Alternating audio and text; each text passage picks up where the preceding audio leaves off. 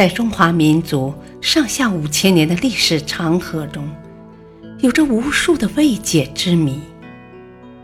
翻开这一章，一系列迷失的历史秘闻将一一展现在您的面前，带着您一起去探索这些历史未解之谜，寻找尘封在书卷中的历史故事，去发现历史背后的真相。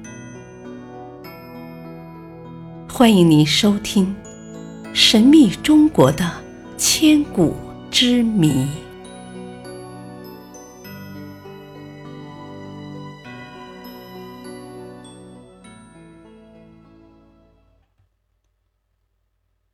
第三章：迷失的历史秘闻——李白的难言之隐。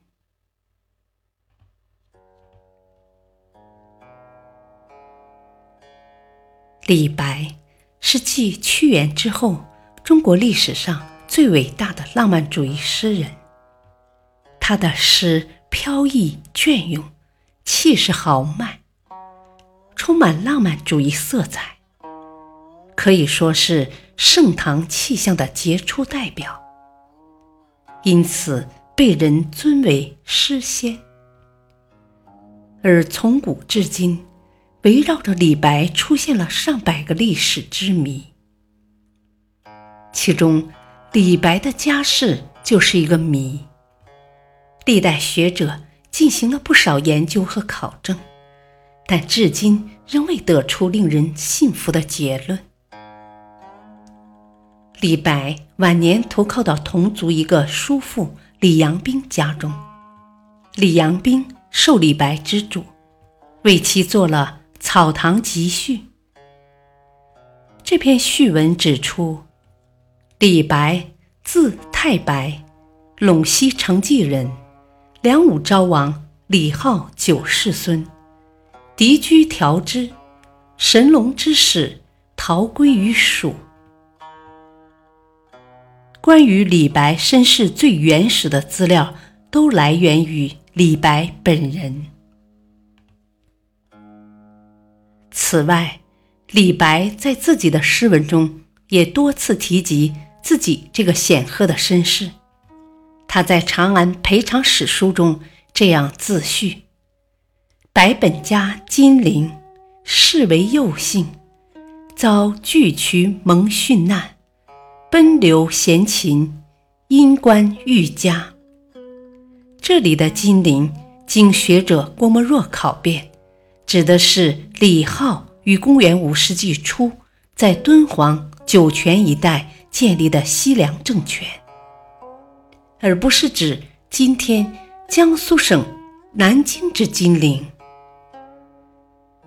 但是李白这个梁武昭王李浩九世孙的身份是很可疑的。如果李白真是李浩的九世孙，按辈分。就应该是唐玄宗的祖祖。唐玄宗在天宝元年（公元742年）曾颁布诏书，准许李浩的子孙立入宗正寺，编入属籍，也就是可以登记为皇族的户口。这时的李白颇受朝廷重视，但奇怪的是，李白没有去登记。后来，李白进入翰林院，多次见到皇帝，也没有直接提及这件事。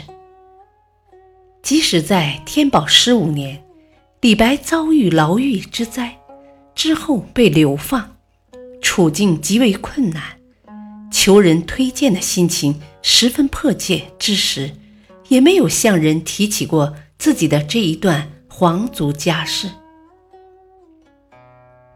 为什么李白不敢在生前将自己这一段身世写成文字，而要在自己死后由自己的叔父李阳冰在《草堂集序》中公之于世呢？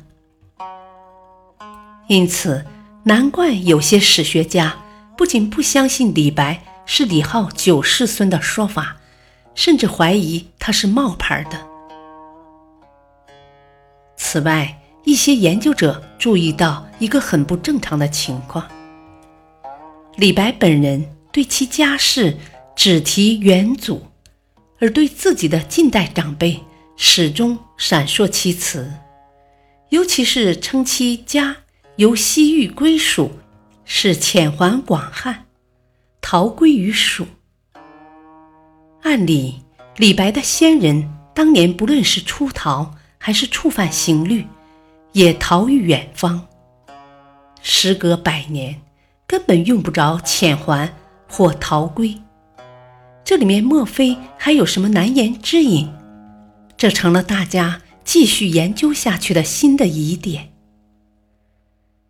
随后，人们发现，在诗文中，李白。对自己的妻子、儿女、朋友都多次提及其人妻事，而且专门有诗寄赠他们，表现出他对家人的一片深情。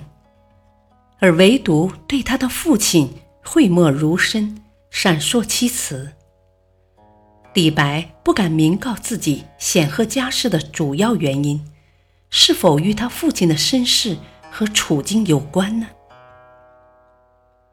一千多年来，李白家世之谜一直蒙尘于历史的迷雾中，终未能解。这其中隐藏着的是难言之隐，还是纯属编造？还需后来的学者们继续探究下去。感谢您的收听，下期继续播讲。第三章：迷失的历史秘闻。敬请收听，再会。